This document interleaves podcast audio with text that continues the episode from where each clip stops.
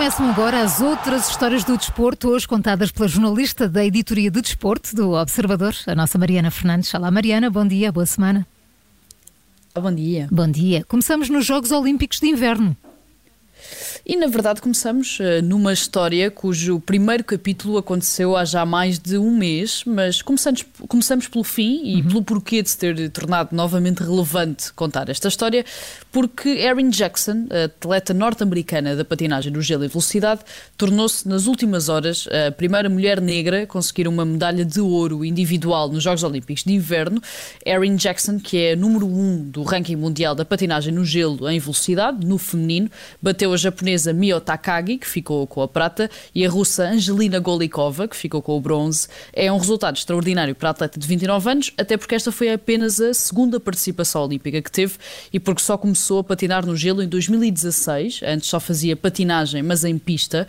Uh, mas a verdade, e agora voltando novamente ao início da história, é que Erin Jackson esteve quase, quase, quase para não ir a estes Jogos Olímpicos de Inverno. Quase. Então, porquê?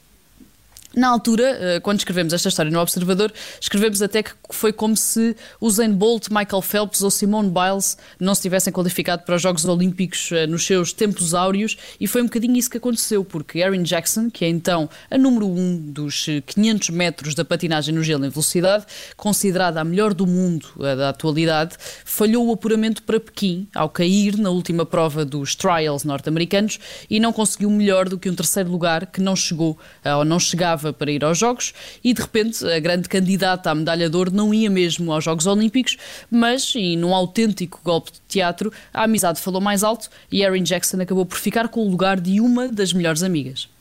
Mas espera lá, a amiga estava qualificada e deu-lhe lugar?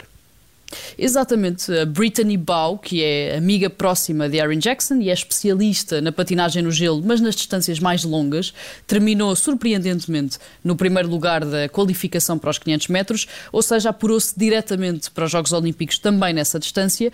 E quando soube que Aaron Jackson não ia a Pequim por ter caído, não hesitou, abdicou dos 500 metros e deu diretamente a vaga à colega. Brittany Bow foi medalha de bronze na perseguição nos Jogos Olímpicos em 2018. Este ano ainda vai competir nos 1000 e nos 1500 metros e acabou por ter toda a responsabilidade numa medalha histórica que só continua o legado de Erin Jackson, que já era a primeira afro-americana a ganhar nos mundiais de patinagem de velocidade no gelo.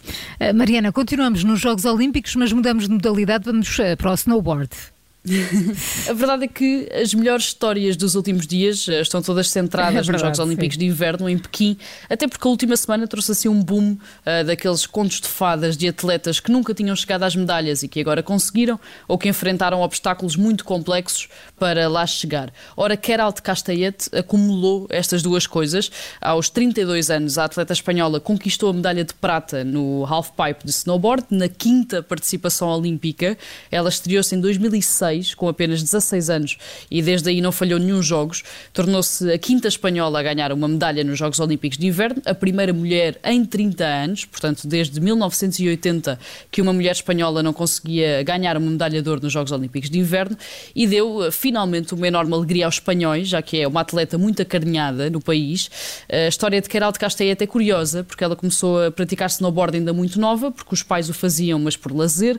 Chegou a ganhar campeonatos nacionais em Espanha na ginástica, mas depressa optou pelo snowboard a tempo inteiro. Mas o dado mais importante desta conquista foi que Keralt Castellet dedicou a medalha diretamente para o céu. Então, mas porquê? Porque Ben Jolly, neozelandês que era treinador e namorado da atleta espanhola, tirou a própria vida há cerca de sete anos depois de ter sido uh, diagnosticado com um tumor cerebral muito agressivo. Depois de ganhar a medalha, Carol de Castellet disse que todos temos as nossas lutas, que ela também tem a dela todos os dias e que se sentia afortunada por tudo o que tinha de Ben Jolly por ter finalmente chegado a esta medalha olímpica que os dois ambicionavam e explicou que sempre teve o sonho de subir a um degrau do pódio e olhar diretamente para o céu para dedicar a medalha. E terminamos no ténis e com o tie-break mais longo de sempre, este fim de semana, no Open de Dallas, uh, Riley Opelka e John Eisner uh, defrontaram-se nas meias finais e discutiram um tie-break, ou seja, a decisão sobre a vitória num set, ao longo de 46 pontos, com Eisner salvar 10 pontos de set desde 1990, portanto, quando o circuito ATP foi criado, que não existe registro de um tie-break tão longo e com tantos pontos em disputa. No fim, Riley Opelka, que é norte-americano e que tem 2 metros e 11, saiu por cima cima neste tie-break por 24-22 e também no jogo apurando-se para a final, que entretanto já ganhou a Jensen Brooksby, conquistando então o Open de Dallas nos Estados Unidos. A jornalista Mariana Fernandes e as outras histórias do desporto nas manhãs 360. Mariana, obrigada. Até amanhã. Até amanhã.